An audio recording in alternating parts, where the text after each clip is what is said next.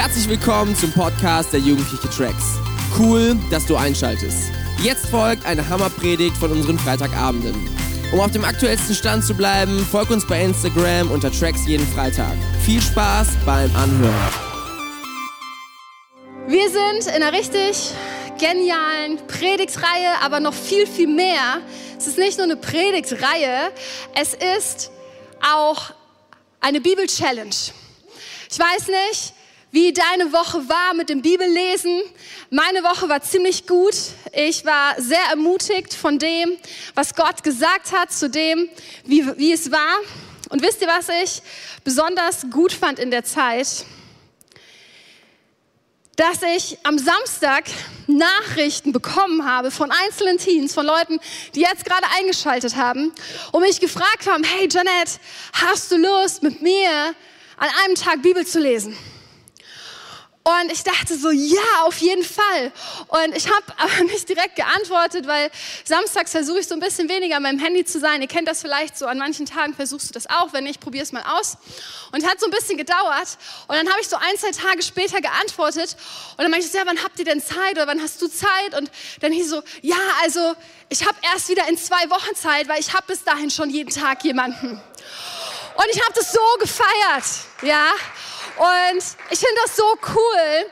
Und es war nicht nur eine Person, also es waren tatsächlich drei Personen, ja, die mir das geschrieben haben. Und ich dachte so, crazy, wie gut vorbereitet bist du denn? Und ich habe mich so gefreut. Danke für die Einladung. Danke, dass ich mit dir Bibel lesen kann. Und ich will dich weiterhin ermutigen. Bleib dran. Wenn du noch keinen hast, mit wem du Bibel lesen kannst, ist jetzt die Möglichkeit, schreib kurz eine WhatsApp oder gleich nach Tracks oder morgen früh, wenn du wieder Bibel lesen möchtest, lass uns das als Tracks zusammen machen. Und sei auch mutig, ja, schreib uns gerne, schreib uns Leitern, ja, wir würden es richtig, richtig gerne machen, mit euch Bibel zu lesen. Und ich fand es so cool, dass Leute mir geschrieben haben, manche auf Insta, äh, andere auf WhatsApp, wo ich dachte so, hey cool, richtig, richtig gut. Da die Ermutigung nochmal an jeden Einzelnen, der das noch nicht gemacht hat. Sei mutig, schreib jemanden an und ich bin mir sicher, jeder wird sich freuen über eine Nachricht von dir, wenn du fragst, hey, willst du mit mir Bibel lesen? Heute haben wir ein richtig, richtig cooles Predigtthema, wo ich mich sehr gefreut habe, als ähm, Simon und Julius uns die Predigtreihe vorgestellt haben, die die geschrieben haben und mir gesagt haben, über welches Thema ich predigen darf, habe ich das richtig gefeiert, weil es eins meiner Lieblingsthemen. Und es geht um David und um Gottes Versprechen.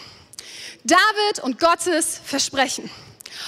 Und ich weiß nicht, wie es dir damit geht, wenn du über Gottes Versprechen nachdenkst.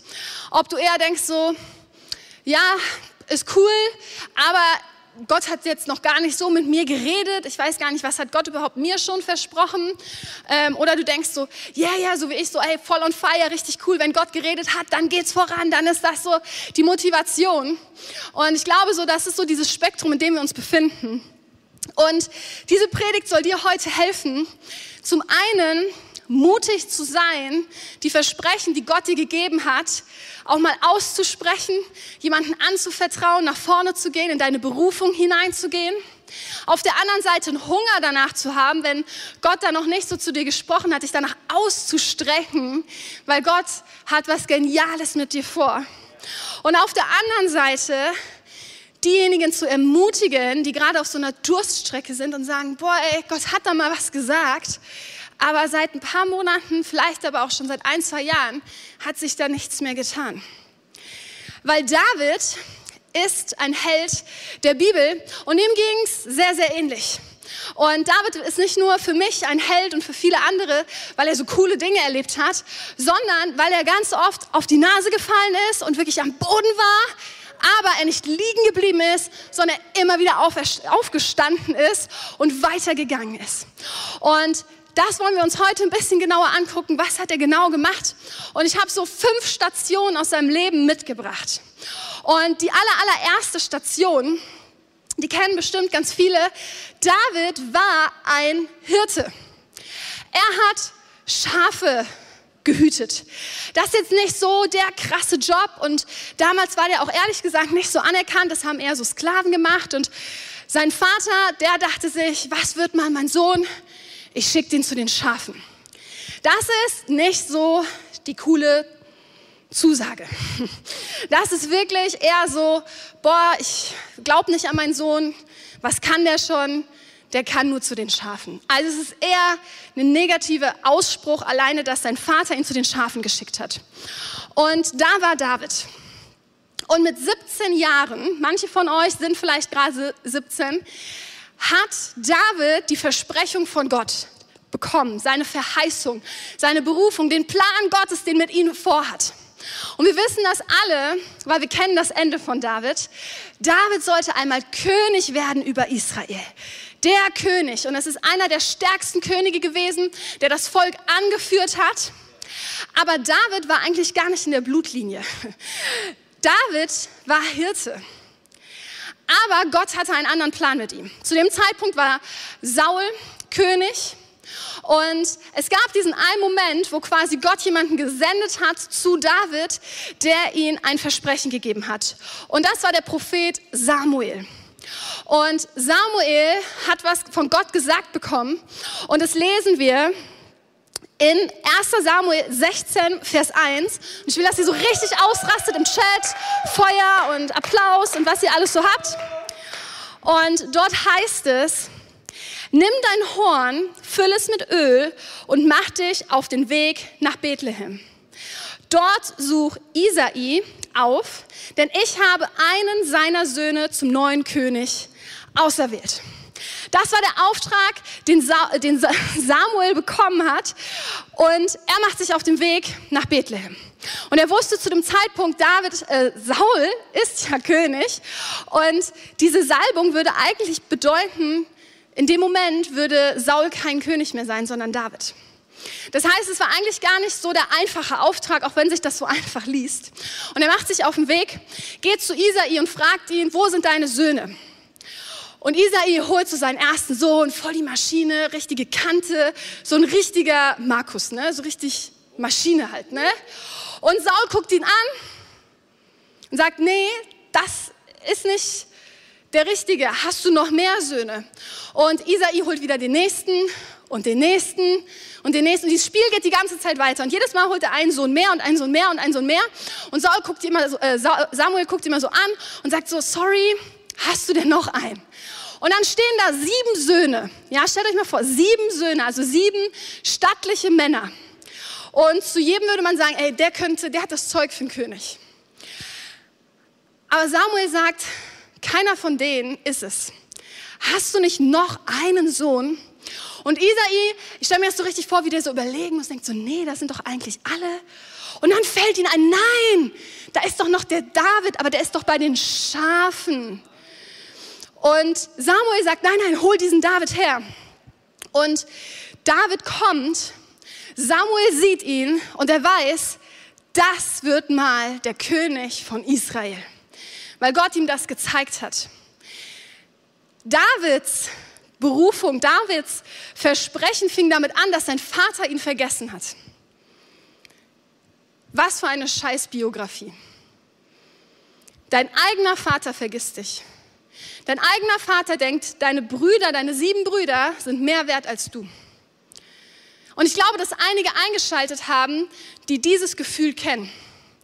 Das Gefühl, dass deine Eltern dich immer wieder vergessen. Der Letzte in der Familie zu sein, nicht der Beliebte zu sein. Das meinen deine Eltern vielleicht gar nicht ernst, aber es ist ein ernstes Gefühl und Gefühle müssen wir ernst nehmen. Und nachdem David die Salbung von Samuel bekommen hat, wisst ihr, was dann passiert ist? Was richtig, richtig krass ist. David ist zurück zu den Schafen gegangen. Nichts ist passiert. Eigentlich gar nichts ist passiert. Er ist gesalbt worden, er hätte König sein können ab diesem Moment, aber er ist zurück zu den Schafen gegangen. Und deswegen meine ich, das ist die erste Phase. Warum musste er zurück zu den Schafen? Weil das war seine Charakterschulung, die ihn vorbereitet hat, für die spätere Zeit zum König zu sein. Und ich habe am Anfang schon gesagt, wir kennen das Ende. Und das Ende ist, David wird König. Und wisst ihr, wie viele Jahre dazwischen lagen? 20. 20 Jahre, ab dem Moment, wo Gott David was versprochen hat, bis dahin, bis das Versprechen sich erfüllt hat. Und ich will dir jetzt nicht entmutigen und sagen, so, hey, wenn Gott dir das versprochen hat, dann dauert das so circa 20 hm, Jahre. Keine Angst, das geht auch mal schneller. Ja, also jetzt denk nicht so, nein, haben wir das gleiche Schicksal wie David. Aber ich will dir sagen, wenn du mal gerade eine Zeit hast, wo sich das nicht so anfühlt, als geht so steil nach oben, nach vorne, ey, das ist normal. Gott gebraucht diese Zeit. Und diese Zeit, die David hatte, als er Hirte war, war die Zeit, wo er gegen Bären gekämpft hat, gegen Löwen. Und das da, der war eine krasse Maschine. Aber wisst ihr was? Keiner hat das mitbekommen. Kein Applaus, kein Jubeln. Damals gab es kein Instagram, er konnte das nicht hochladen, so ein Selfie mit dem toten Bären hinter sich und hey, Hashtag, ich habe den Bären erlegt. Niemand hat es gesehen. Aber es war wichtig für sein Herz, weil Gott an diesem Moment an ihm gearbeitet hat. Und dann, einige Zeit später, kam die zweite Phase von David. Von jetzt auf gleich hat sich sein Leben komplett geändert. Saul, der König, hat jemanden gesucht, der so Melodie macht und dies und das. Und einer seiner Diener fällt ein, ey, da war doch dieser David. Und Saul will David zum Hof holen. Und wir lesen das auch wieder in der Bibel, 1 Samuel 16, Vers 9.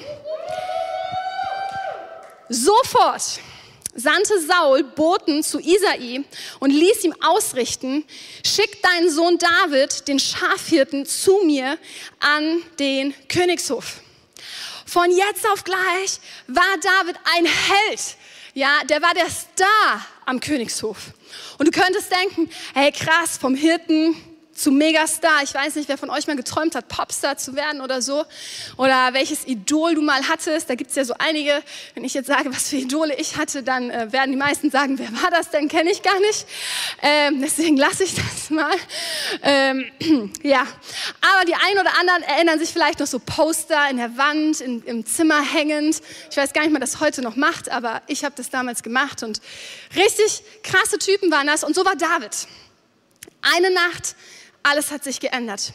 Man könnte denken, äh, jetzt war er da, wo er sein musste. Er war schon am Königshof, ja. Jetzt muss ja bald das Versprechen eingelöst werden. Aber wisst ihr was? Das Versprechen war an dem Moment noch nicht so weit, dass Gott es eingelöst hat. David hat seinen Dienst gemacht, David war richtig gut unterwegs, aber Saul hat es irgendwie nicht so ganz gepasst. Er war eifersüchtig, weil David geliebt worden ist vom Volk und Leute ihn angefeuert haben. Und auf einmal wurde David Staatsfeind Nummer eins. Und das war so die dritte Phase in seinem Leben, Staatsfeind Nummer eins. David musste vom Hof fliehen, weil er wusste, wenn er bleibt, wird Saul ihn töten. Er ist geflohen, ganz, ganz weit weg in eine Höhle. Und diese Höhle ist so diese dritte Phase in seinem Leben, bevor er später König wurde. Und da war er ungefähr sieben Jahre. Könnt ihr euch das vorstellen? Sieben Jahre in einer Höhle. In dieser Zeit, in diesen sieben Jahren, waren 3000 Elitesoldaten hinter dir her. 3000 Elitesoldaten und der König hasste dich. Der hat, hätte alles gemacht, um deinen Kopf zu sehen, nur ohne deinen Körper. Und er hat sich versteckt und David war richtig frustriert. Er war bitter, er war verletzt. Er dachte sich, was ist denn los mit diesem König? Was habe ich gemacht? Er, er war doch einfach, er, er, er konnte das doch. Kennt ihr das? Du kannst was richtig gut und Leute finden dich deswegen doof. Und du denkst dir, so was habe ich gemacht? Das ist doch nur mein Talent. Ich kann doch nichts zu meinen Talente. Soll ich jetzt meine Talente ablegen und so tun, als könnte ich das nicht? Nein, natürlich nicht. Leb in deinen Begabungen. Ja, und dass Saul eifersüchtig war, lag nicht an David, es lag an Sauls schlechtem Herzen. Und dann kommt dieser Moment, David ist in der Höhle. Und in dieser Höhle ist er nicht allein, weil es gibt so ein Prinzip, das kennt ihr vielleicht, so wie du bist, so umgeben dich auch Menschen, wie du bist. Ja, und David, habe ich gesagt, war verbittert. Und irgendwie hat er Leute angezogen, die auch verbittert und verletzt waren. Und er war da nicht mehr alleine, das ist ja ganz nett. Man kann sagen, ja, dann war David wenigstens nicht alleine in der Höhle. Er hatte 400 Leute, die verletzt und verbittert waren. Könnt ihr euch vorstellen, wie die Atmosphäre war in dieser Höhle? Ja, also ich glaube jetzt nicht, dass sie voll mit Lobpreis war und hey, alles ist cool, sondern ich glaube eher, das war wie so eine Selbsthilfegruppe oder so. Oh, das Leben ist so schlecht. Ja, Saul hat mir das angetan, ja, mein Vater hat mir das angetan, meine Freunde sind so, ich habe alles verloren, kein Geld und dies und das. So, die waren alle verletzt und alle waren irgendwie schlecht drauf. Aber was ganz wichtig war in dieser Höhle, Gott war mit ihnen. Und David hat sich immer wieder nach Gott ausgestreckt und Gott hat angefangen, an, David, an Davids Herz zu wirken. Und nach und nach hat David seine Bitterkeit abgelegt, hat seine Verletztheit abgelegt. Und dann kam ein entscheidender Moment.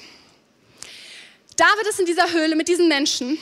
Saul sucht ihn mit seinen Soldaten und Saul muss mal aufs Klo. Ja, also ich meine, jeder König muss auch mal aufs Töpfchen, aber damals hast du jetzt nicht so das Problem, also ne, da gab es halt nicht das Klo. Wo gehst du hin? Du gehst in eine Höhle. Saul geht in diese Höhle, natürlich nicht mit seinen 3000 Leuten, weil auch der König möchte alleine aufs Klöchen und möchte nicht Zuschauer dabei haben. Also er geht alleine da rein. Alle in dieser Höhle sind quasi richtig gespannt, so, oh nein, und Saul ist jetzt hier, und was ist, wenn er uns findet? Und 400 Mann reden zu David und sagen, David, das ist deine Chance. Töte ihn. Wenn du ihn jetzt tötest, dann bist du König. Und das ist der Moment, wo die Geschichte sich ändert. David hört diese 400 Mann. Ja, wie so ein, wie so ein Cheerleader-Chor, keine Ahnung, töte ihn, töte ihn, töte ihn. Aber er ist nah an Gottes Herz. Und er sagt zu all seinen 400 Leuten, nein, ich werde Saul nicht töten, das ist nicht Gottes Plan. Ich lege mein Schwert ab, ich werde in dem Moment meine Bitterkeit ablegen, meine Verletztheit, David, David hat alles abgelegt, was ihn irgendwie mal verletzt hat über Saul. Saul war in dieser Höhle, hat sein Geschäft gemacht und ist wieder gegangen. Mehr ist nicht passiert. Aber in diesem Moment, wo David entschieden hat, ich werde Saul nicht töten, sondern ich werde meine Bitterkeit Gott abgeben, haben sich 400 Leute entschieden, ihm das nachzutun. 400 Leute haben ihre Verletztheit abgelegt, ihre Bitterkeit und wurden von Gott angerührt. Es ist so wichtig, dass wir die Versprechen, die Gott uns gegeben hat, festhalten und wir nicht anfangen, unseren eigenen Weg zu gehen. Die Menschen haben gesagt, David, hör nicht auf Gott, geh deinen Weg, du sollst doch König sein, bring ihn um. Aber David hat gesagt, nein, das ist das Versprechen, aber ich werde auf Gottes Weg gehen. Ich gehe nicht auf meinem Weg, sondern auf Gottes Weg. Und solange Gott mir nicht sagt, ich soll ihn umbringen, dann werde ich ihn leben lassen. Dann werde ich ihn segnen, dann werde ich für ihn beten, dann werde ich für ihn einstehen, weil er ist mein König. Ja, ich werde mal auf seinem Platz sein. Aber jetzt ist nicht die Zeit. Und diese Höhlenzeiten fühlen sich anstrengend an. Ja? Das sind Zeiten, wo wir denken, ey, ich kann nicht mehr, ich fühle mich doof, ich fühle mich verletzt, ich will einfach hier raus. Aber diese Zeiten sind so wichtig, weil Gott an uns arbeitet, an unserem Herzen. Aber natürlich ist David nicht in der Höhle geblieben. Und zwar gibt es eine vierte Phase. Irgendwann war Saul tot. Keine Angst, David hat ihn nicht umgebracht. Und wisst ihr, was da war an dieser vierten Phase? David hat geweint um Saul. David war richtig, richtig traurig. Wir erinnern uns, das war der Mann, der ihn töten wollte, ja, der 3000 Elitesoldaten ihm gebracht hat. Aber David war berührt. Wie krass hat Gott an seinem Herzen gewirkt, als er in dieser Höhle war, dass er weinen konnte über den Mann, der seinen Tod wollte. Der Mann, der ihn verfolgt hat, sieben Jahre lang. Und ich weiß, dass einige von uns so Verletzungen haben, die denken, hey, das kann ich niemals abgeben. Davids Verletzungen waren auch so. Denkt dran, seine Story ist, er ist vergessen worden, sein Vater hat ihn behandelt wie ein Sklave, der König wollte ihn tot sehen, aber er hat sein Herz immer wieder Gott hingehalten. immer wieder Gott hingehalten und an seinem Versprechen festgehalten. Und wisst ihr, was David macht, nachdem Saul tot war? Er feiert nicht und denkt sich, yeah, jetzt gehört mir Israel. Er kommt zu Gott und er stellt ihm eine Frage. Und ich finde es so stark von David. Und wir lesen das in 2 Samuel 2, Vers 1. Und David fragt Gott, in welcher Stadt soll ich mich niederlassen? In welche Stadt? Und Gott antwortet in Hebron. Hebron, eine Stadt, keine Ahnung, ob du jeweils gehört hast, ich kannte sie vorher nicht. Hebron ist gerade mal ein Zwölftel so groß wie Israel. Also es ist ein Teil von dem Volk, aber ein Zwölftel. Ja, wenn du das mal in so einem Kreisdiagramm zwölf Teile, ein Zwölftel ist sehr, sehr klein. Was ich an David so faszinierend finde in dieser vierten Phase ist, er kennt das Versprechen Gottes und es ist so nah. Der König Israel ist tot. Aber er setzt sich nicht einfach die Krone auf, sondern er fragt Gott, wo soll ich hin? Und Gott schickt ihn nicht sofort nach Israel, sondern nach Hebron. Ein kleines Dörfchen, ein Zwölftel groß. Letzte Station, bevor David endlich König wurde. Aber mir ist so wichtig, dass ihr versteht und dass wir das wirklich annehmen, dass wenn wir ein Versprechen von Gott gehört haben, wir uns immer nach Gott ausrichten. Dass wir nicht anfangen, eigene Schritte zu gehen und so zu tun, als würden wir den Weg schon wissen, sondern Gott ist der Wegbereiter. Gott ist der, der uns zeigt, wo es lang geht. Und jetzt endlich die fünfte Station von David. Das Versprechen, was Gott wahr macht. 20 Jahre 20 Jahre später und David war endlich König. Und wir lesen das im 2. Samuel 5, die Verse 1 bis 2. Aus allen Stämmen Israels kamen Gesandte zu David nach Hebron und sagten zu ihm, wir sind dein Volk und gehören zu dir.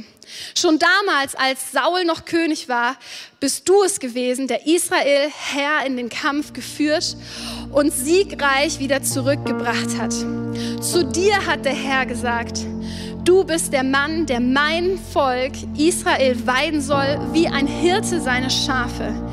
Dich habe ich zum neuen König über Israel bestimmt.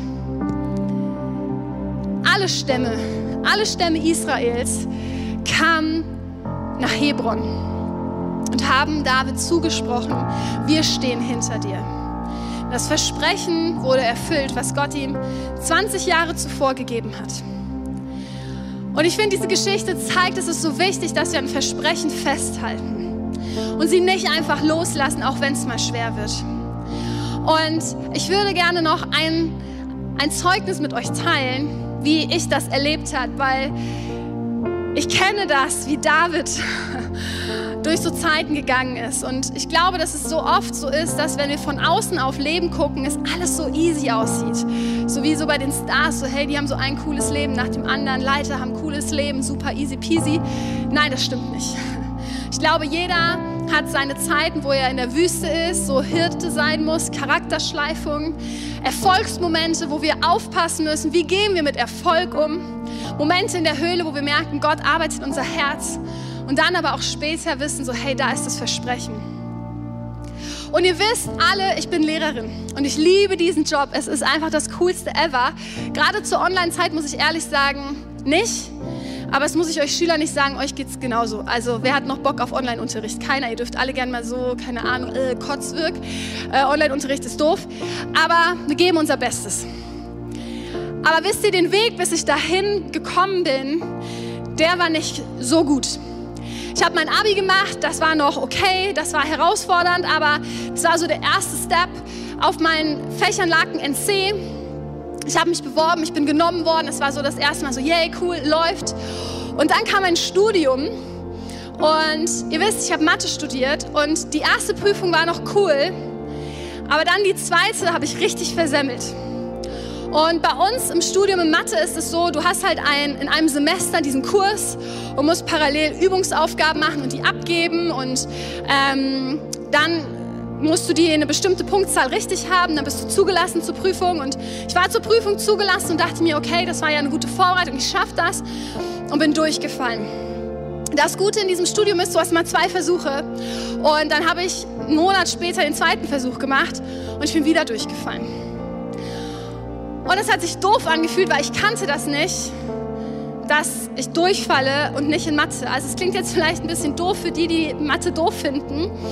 Aber das war was, das hat mir gelegen, das war meine Stärke. Und dann dachte ich so, ja, okay, kann mal passieren, mache ich im nächsten Semester nochmal. Und wisst ihr was? Mir ist das wieder passiert. Das heißt, ich habe dann schon vier Klausuren geschrieben im gleichen Fach und ich bin viermal durchgefallen. Wisst ihr, was das für ein Gefühl ist? Das ist wie so eine Schelle ins Gesicht. Und das viermal. Und das war der Moment, wo ich angefangen habe zu zweifeln. Das war der Moment, wo ich Gott gefragt habe, soll ich wirklich Lehrerin werden? Ist das wirklich dein Plan für mein Leben? Ist das dein Versprechen, was du mir gegeben hast? Und ich habe Gott so gefragt, so, ja, vielleicht wäre ja auch was anderes cool, vollzeitlicher Dienst, ich habe Bock auf Bibelschule. Und war so kurz davor, alles hinzuschmeißen, zu sagen, ich gehe einen anderen Weg. Und wisst ihr, eine Person hat mich an was erinnert, woran sich David immer erinnert hat und was ich nie vergessen werde und warum ich es am Ende geschafft habe. Gott ändert seine Versprechen nicht. Gott ändert seine Versprechen nicht. Und wenn Gott dir einmal was versprochen hat, egal wie schlecht der Weg aussieht, egal wie, du, wie oft du durchfällst, Gott ändert es nicht. Wisst ihr, es gibt Außenwirkungen, die versuchen, dich davon vielleicht abzuhalten. Aber halte fest an dem, was Gott gesagt hat. Und wisst ihr, ich habe es nochmal versucht. Und jetzt denkt ihr bestimmt, ja cool, Janette, wenn du gedacht hast so, oder wenn du festgehalten hast an Gottes Versprechungen, dann hast du es geschafft. Wisst ihr, ich bin sogar nochmal durchgefallen. Wisst ihr, wie peinlich das ist? Das heißt, ich habe diese doofe Prüfung sechsmal geschrieben. Anderthalb Jahre hat das gedauert. Ja, denkt dran, ein Semester, ein halbes Jahr. Anderthalb Jahre für ein blödes Fach. Was mich gekillt hätte und ich hätte mein Studium nicht geschafft. Aber ich habe festgehalten an dem, was Gott mir versprochen hat. Dass er gesagt hat, Janette, du sollst Lehrerin sein. Und irgendwann habe ich diese Prüfung dann auch endlich geschafft. Und danach ging es auch wieder weiter. Und ich dachte so, Halleluja, danke Jesus. Endlich habe ich es geschafft. Aber das war mein Charakterschleifen. Wisst ihr das? Ich dachte nie, dass man Mathe nicht verstehen kann.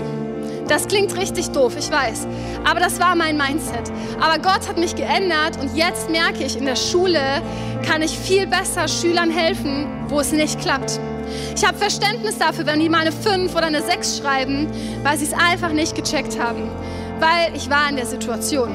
Da hat Gott dann meinen Charakter geschliffen. Weg von diesem hohen Ross, Mathe ist easy peasy hinzu. Hey, ich verstehe das, wenn man auch mal was nicht schafft. Und wisst ihr, jetzt denkt sich vielleicht, ja, aber danach war doch alles cool. Es gab ein zweites Mal und es war für mich wie so, wie so ein Höhlenmoment, wie David den hatte. Ich habe da mein Referendariat angefangen und ich weiß noch, meine allererste Prüfung, und ihr kennt das, wenn dann die Referendare kommen und sind so ganz aufgeregt und ihr müsst dann mal ganz lieb sein und äh, ne, alles cool machen, so wie was sie sagen und habe eine Stunde vorbereitet und die war gut. Also ich würde sagen, die war gut. Aber die ähm, Person, die mich benotet hat, die mich begleitet hat, hat im Feedbackgespräch gesagt, ey, damals noch Frau Kotzieper, das war nix. Das war richtig schlecht. Sind Sie sicher, dass Sie wirklich Lehrerin werden wollen? Das war nicht nur eine Schelle, ja. Das war, ich prügel auf dich ein und keine Ahnung, kick dich hier. Das war dieser Moment, wo ich dachte, ey, ich habe jetzt sechs Jahre studiert und jetzt sagt mir eine Person erst, dass das nichts für mich ist. Hätte das nicht jemand schon nach einem halben Jahr sagen können, dann wäre ich einen anderen Weg gegangen. Und dann ist mir wieder eingefallen, nein, ich halte fest an Gottes Versprechen. Ich halte fest, dass er mir versprochen hat, ich werde Lehrerin sein. Und diese Frau, die gerade schlechte Dinge über mich gesagt hat, das will ich nicht an mir ranlassen. Und ich war echt verärgert, ich war verbittert über die Person. Ich dachte mir, ey, wie soll das werden? Ich habe jetzt noch anderthalb Jahre mit ihr, sie soll meine Noten geben. Aber es war dieser Höhlenmoment, den David hatte. Und ich bin vor Gott gekommen und Gott hat mein Herz weich gemacht. Ich habe für sie gebetet, ich habe Vergebung ausgesprochen, ich habe meine Bitterkeit abgelegt, meine Verletztheit abgelegt. Und Gott hat was richtig Gutes daraus gemacht. Diese Person war diejenige, die ich hinterher mit in die Prüfung reingenommen habe. Die Person war diejenige, die ich wusste, die geht mit mir in die Schlacht, wenn es gerade wirklich um was Wichtiges ist. Das war die, die ich am meisten vertraut habe in meiner ganzen Referendariatszeit. Weil ich ihr vergeben habe, weil ich den Schmerz nicht gewinnen lassen habe und wir ein echtes Vertrauensverhältnis hatten, weil ich wusste, sie sagt mir die Wahrheit. Und hinterher hat, hat sie mir dann auch gesagt, so, hey, das, was ich am Anfang gesagt habe, war völlig falsch. Du bist deinen Weg gegangen und ich finde es großartig, dass du Lehrerin wirst. Aber es war nur möglich, weil ich ihr die Chance gegeben habe dazu. Und ich wollte euch das erzählen, weil ich glaube, dass manchmal sieht es so einfach aus, wenn ihr auf mein Leben schaut oder auf andere Leiter leben, vom Kleingruppenleiter, wen auch immer. Und es fühlt sich so an, als wäre es so easy. Aber wisst ihr, ich glaube, dass jeder mal so David-Zeiten hat. Zeiten in der Höhle, Zeiten, wo wir in der Wüste sind und Schafe pflegen und wo Gott einfach an Charakter und an unserem Herz arbeitet. Aber ich will dich ermutigen, wenn Gott zu dir gesprochen hat, dann halt es fest. Lass es nicht los. Und ich möchte, dass wir uns jetzt kurz eine Zeit nehmen, da wo du bist. Und ich glaube, das habe ich am Anfang schon gesagt, dass einige da sind, die wirklich ein verletztes Herz haben. Wo du echt das Gefühl hast, deine Eltern haben dich vergessen. Wie David damals vergessen worden ist. Wo du merkst, dein Herz ist voller Bitterkeit gegenüber Menschen, vielleicht gegenüber Freunden oder Familie, Lehrern, vielleicht auch Leute hier aus der Kirche. Und lass uns nicht aus diesem Abend rausgehen und dieses, diese schlechten Gefühle mit uns nehmen, sondern diese Gefühle abgeben. Diese Gefühle ans Kreuz bringen. Dafür ist Jesus gestorben. Warte nicht darauf, bis du erst in der Höhle bist und Gott daran arbeitet. Wenn du merkst, da ist dieses Gefühl, dann lass es jetzt weg. Gib es ab, weil dann kannst du weitergehen, einen Schritt näher in die Versprechung, die Gott hat. Und wenn du gerade da bist und sagst du, ja, hey, das bin ich und ey, Jonette, bitte bete für mich, dann mach es deutlich und ich will dich herausfordern, das machen wir nicht ganz so oft, aber geh auf die Knie und bring es vor Gott. Weil wenn wir auf die Knie gehen, ist es ein Zeichen von Demut. Wo wir sagen, Gott, Dir gehört die Ehre und da, wo ich verletzt bin, will ich das jetzt vor Gott ablegen. Und ich werde jetzt von hier beten und bete du dein eigenes Gebet. Setz es für dich ein, setz deine Person ein, da, wo du verletzt bist. Jesus, und wir wollen jetzt vor dich kommen, kniend wie wir sind.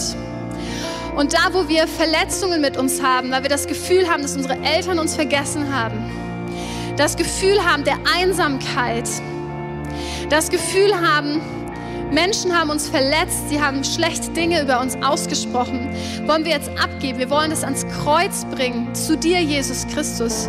Du bist dafür gestorben. Du bist der, der uns neue Perspektive schenken möchte. Und wir wollen uns zusprechen, Gott, du hast uns nicht vergessen. Du siehst uns unter vielen. Du bist der, der an unserer Seite ist, der für uns ist. Gott, du bist derjenige, der jetzt die Verletzung wegnehmen kann in Jesu Namen und Freude über die Person schenken kann, die uns verletzt hat. Jesus, du bist derjenige, der uns jetzt Bitterkeit wegnehmen kann in Jesu Namen und du schenkst uns deine Liebe für diese Menschen. Jesus, ich bitte dich, dass du jeden Einzelnen segnest, der jetzt Dinge abgelegt hat und dass er gefüllt wird von deiner übernatürlichen Liebe.